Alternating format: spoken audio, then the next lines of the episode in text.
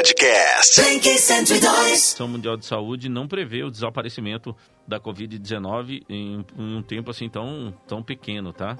É, segundo a OMS, se não houver uma ação conjunta dos países, é provável que o vírus leve até cinco anos para desaparecer e que a gente tenha uma assim, é, situação de endemia no mundo, que o vírus continue aí durante muito tempo, se não houver uma ação conjunta de todos os países, coordenado aí de alguma forma por um organismo internacional para combater essa pandemia. Então essa é uma informação que já circula aí entre o no meio dos médicos, os infectologistas. Então essa previsão de que é, do jeito que a gente está tratando mundialmente a doença, é provável que ela continue aí é, nos assustando durante muitos anos. Thaisa Maluf está ali junto comigo e ela vai dizer para a gente, olá Thaisa, como é que está a situação aqui em Campo Grande, no Mato Grosso do Sul? Tá tudo tranquilo ainda? Boa noite, boa noite Sami Naif. Bom, todo mundo que está ouvindo a Blink 102, é, infelizmente tivemos o registro de mais um óbito em Mato Grosso do Sul.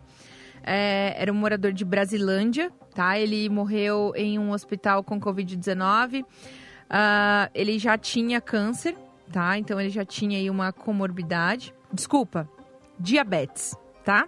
Desculpa, eu acabei lendo aqui a outra informação. É um homem de 57 anos, morador de Brasilândia, tá? É a 13 terceira morte, então, por Covid-19 em Mato Grosso do Sul. A confirmação da doença é da Prefeitura de Brasilândia, né? O município que fica aí na divisa com o estado de São Paulo. Ele estava internado desde o dia 5 de maio na cidade de Três Lagoas e tinha comorbidades, deixa três filhos. É... Enfim, Sami, realmente é mais uma vida perdida aqui no estado de Mato Grosso do Sul. A gente lamenta muitíssimo, a gente deixa aqui os nossos sentimentos a todos os familiares e a toda a cidade de Brasilândia que perde aí também mais um de seus moradores, né? Infelizmente a gente tem aí esse número triste para falar. Uh, número total de casos confirmados em Mato Grosso do Sul são de 430, tá? Então a gente sobe aí para o número de 430 casos confirmados, 25 a mais, ok? Alguns foram pegos ainda no sistema drive-thru, tá? Então, quatro pelo menos aí, é, já foram pegos aí né, nas últimas 24 horas por esse sistema.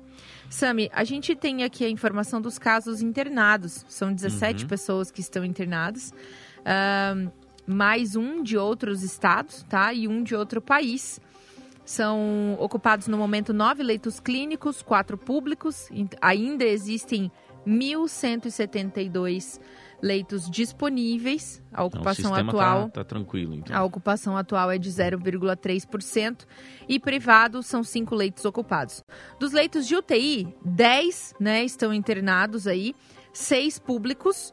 É, 296 ainda estão disponíveis para ocupação, então está ocupado aí cerca de 2% dos leitos. E privados, tá? É, duas pessoas internadas em leitos privados e mais dois internados no estado de São Paulo. Né? Então, eles foram para o estado de São Paulo para tentar se recuperar em outros hospitais particulares. A gente tem aqui, Sami, a cidade de Campo Grande ainda é a com maior número de infectados, são 162 pessoas infectadas. É, em Três Lagoas, né, vem em seguida aí com 75. E o número que mais impressiona é realmente o de Guia Lopes da Laguna são 46 casos confirmados. Tá? Então a gente tem aí uma incidência por 100 mil habitantes de mais de 464,9. É muito alta, a cidade é muito pequena e tem muitas pessoas infectadas nesse momento. Então, é. se a gente for avaliar se houver é, aquelas pessoas infectadas que estão assintomáticas em Guia Lopes da Laguna, a situação lá pode ser uma situação realmente que inspira é, muitos cuidados, né? A gente tem informação, né? Inclusive, ontem eu estava conversando com a Thaís, compartilhando até algum um áudio com ela, é, de pessoas lá de Guia Lopes, e, e, que as pessoas realmente, assim, elas não... Elas não têm ideia de como, da dimensão, como isso é grave, né? né? Da dimensão, Então, a pessoa, é. ela é diagnosticada com, com, com a Covid e continua vivendo normalmente, vai para lá, vai para cá, porque a cidade é realmente muito pequena e as pessoas não têm essa essa noção muito bem de se pode, se não pode, mas elas recebem todas as orientações. Ó, você não pode receber visita, você tem que ficar na sua casa, isso, aquilo, aquilo outro, aquilo outro, né? Aí a pessoa sai para tomar tereré com sai, outra, então, né? Assim, é uma cidade então, pequena. infelizmente é, é uma cidade pequena, tem uma população rural grande, né? Uhum. Pessoas que vivem geralmente em sítios, pessoas mais velhas também, né? Que ocupam bastante é, as cidades do interior do estado, justamente em busca de uma tranquilidade, mas uhum. que infelizmente num momento como esse o nosso estado, principalmente ali em Guia Lopes da Laguna, passa por uma situação aí, né, que realmente, uhum. enfim, acho, sem acho, precedentes. Acho que a gente não precisa falar para você, se você tem algum parente em Guia Lopes da Laguna, que esse não é um momento indicado para você visitá-lo, tá? Porque há também histórias é, circulando que pessoas vão lá visitar os parentes que estão doentes, né? Ficam indo e voltando. E isso realmente é uma coisa é, que a gente não não pode é, chancelar, dizer para você, ah, você deve fazer isso. O que você deve fazer, se você tem parentes em Guia Lopes, que você fique em contato com eles pelo telefone, de alguma outra maneira, mas não, não vá até a cidade. Não se desloque, né? Não se desloque até a gente, lá. A gente tem bastante essa preocupação aqui e leva essa informação para as pessoas que o momento, a gente já vem falando isso aqui desde o início, é o momento de parar, né? É. Não é o momento de se deslocar. Você pode estar levando o vírus, por mais que você esteja assintomático, você pode estar levando também o vírus para uma cidade do interior uhum. que não tem um respirador né? Várias cidades não tem, né? Não tem, tem, não tem, não tem, não tem. É uma é, então, realmente, se casos mais graves da doença começarem a evoluir, né? Essas pessoas, claro, vêm para o hospital de referência aqui para Campo uhum. Grande, que é o hospital regional, Saminaef.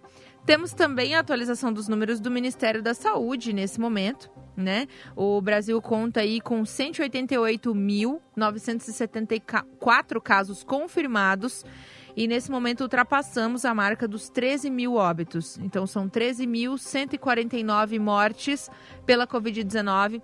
Foram uhum. 749 novos óbitos notificados pelo Ministério da Saúde nas últimas 24 horas. Tá, esse, tá? Esses, esse número que você passou de 13.032 ainda não foi confirmado, né? É isso? Esse, não, esse foi, foi pelo confirmado? Ministério. Foi, foi, confirmado pelo Ministério da Saúde. Agora? Tá? Foi confirmado agora? Segundo informações do El País tá? Uhum. É, 749 novos óbitos nas últimas 24 horas. 749. Isso, exatamente. Uh, não necessariamente, tá? Todos os óbitos aconteceram uhum. é, no, em um único dia é, já que tem um atraso aí no sistema de informação dessas mortes e uma demanda reprimida de testes que confirmam a infecção nesses pacientes.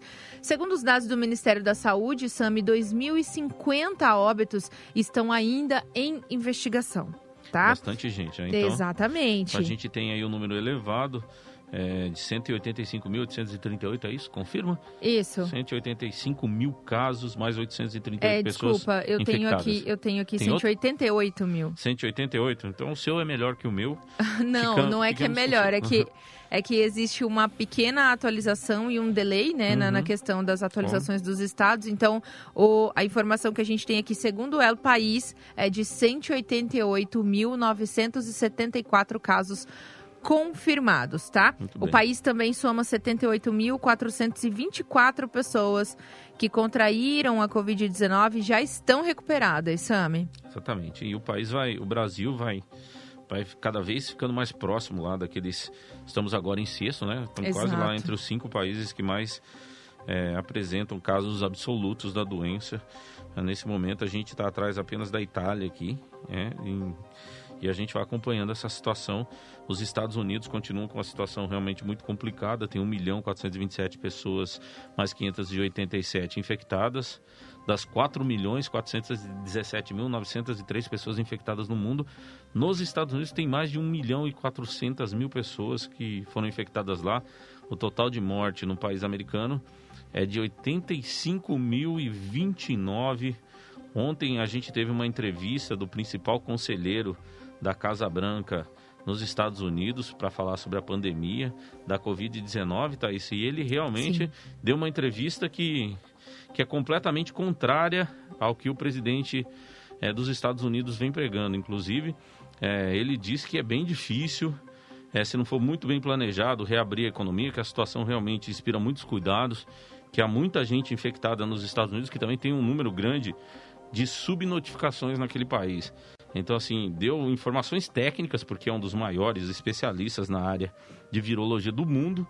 E, e, realmente disse que os Estados Unidos estão passando por um momento difícil e isso é e hoje toda a repercussão dessa entrevista foi ontem hoje é bastante grande na imprensa americana dizendo que é, o médico é, realmente disse ao contrário do que o presidente norte-americano disse inclusive o presidente norte-americano ficou surpreso com as declarações do médico o nome dele é Fauci Fauci esse é o nome ele é, ele deu essa declaração ontem na comissão do Senado então ele foi convocado lá e, e as autoridades da Força Tarefa descreveram um cenário muito mais sombrio e preocupante do que a imagem otimista que o presidente Trump tenta promover para encorajar a reabertura do país. Nesse depoimento, o médico Fauci, no Senado, ele diz que o surto não está controlado, que o número de mortos deve ser maior do que esses 85 mil que a gente falou agora, que existe um grande risco se estados reabrirem sem seguir as diretrizes. O coronavírus não vai desaparecer, possível que a situação piore no outono e no inverno americano. É, infelizmente a gente tem essa situação. Sam, eu tenho outras é, duas notícias aqui que envolvem uhum. um pouco de uma demanda política que estamos vivendo, tá? Então hoje o governo federal, o Ministério da Saúde, na verdade, acabou cancelando a, uma apresentação de diretrizes para o isolamento social para aprofundar o debate, mas os estados e municípios dizem que só discutirão o tema quando os casos começarem a cair. Então, o, ministro da Saúde, o Nelson Teich, ele tinha é, uma reunião né, com os secretários de saúde, com o conselho é, dos secretários de saúde é, de todo o Brasil. Então ele acabou fazendo essa reunião e também com os principais municípios, né, os municípios mais populosos, e realmente eles não chegaram a um acordo no final das contas, né? O, o ministro queria é, soltar uma diretriz para falar é, dessa questão do afrouxamento, né, do, do isolamento social em alguns estados que já declararam até mesmo lockdown algumas uhum. cidades, mas não teve conversa, né? Realmente os, os, governadores e alguns governadores não, desculpa, o conselho, né, do, dos secretários de saúde a, acabaram dizendo que, enfim, é, nesse momento não tem como abrir um diálogo em relação a isso, só quando os números começarem a cair realmente. Então, daí eles cancelaram aquela coletiva técnica que eles fazem, uhum. né, durante o dia e acabaram só divulgando os números através das vias oficiais do Ministério da Saúde. E uma outra notícia, Sami, que a gente precisa trazer aqui, que hoje foi uma das maiores repercussões né, em todos os sites de notícia, foi a entrega né, do, dos exames do presidente Jair Bolsonaro ao Supremo Tribunal Federal. Uh, ele foi, lembrando aqui, para quem não lembra do caso, o presidente Jair Bolsonaro ele acabou fazendo alguns exames é, testes para a Covid-19. Ele, na ocasião em que ele fez esses testes, ele não chegou a mostrar o, os exames que foram feitos, tá? É, então, o Estadão acabou entrando com um processo contra o presidente Jair Bolsonaro. É, o Supremo Tribunal Federal, então, disse que o presidente deveria sim entregar os exames. A princípio, a Advocacia Geral da União, que é né, o advogado do, da presidência da República, entregou uma carta, Sami, dizendo que ela, é, é, dando o um boletim médico né, do dia da da declaração do presidente Jair Bolsonaro não foi aceito pelo Supremo Tribunal Federal.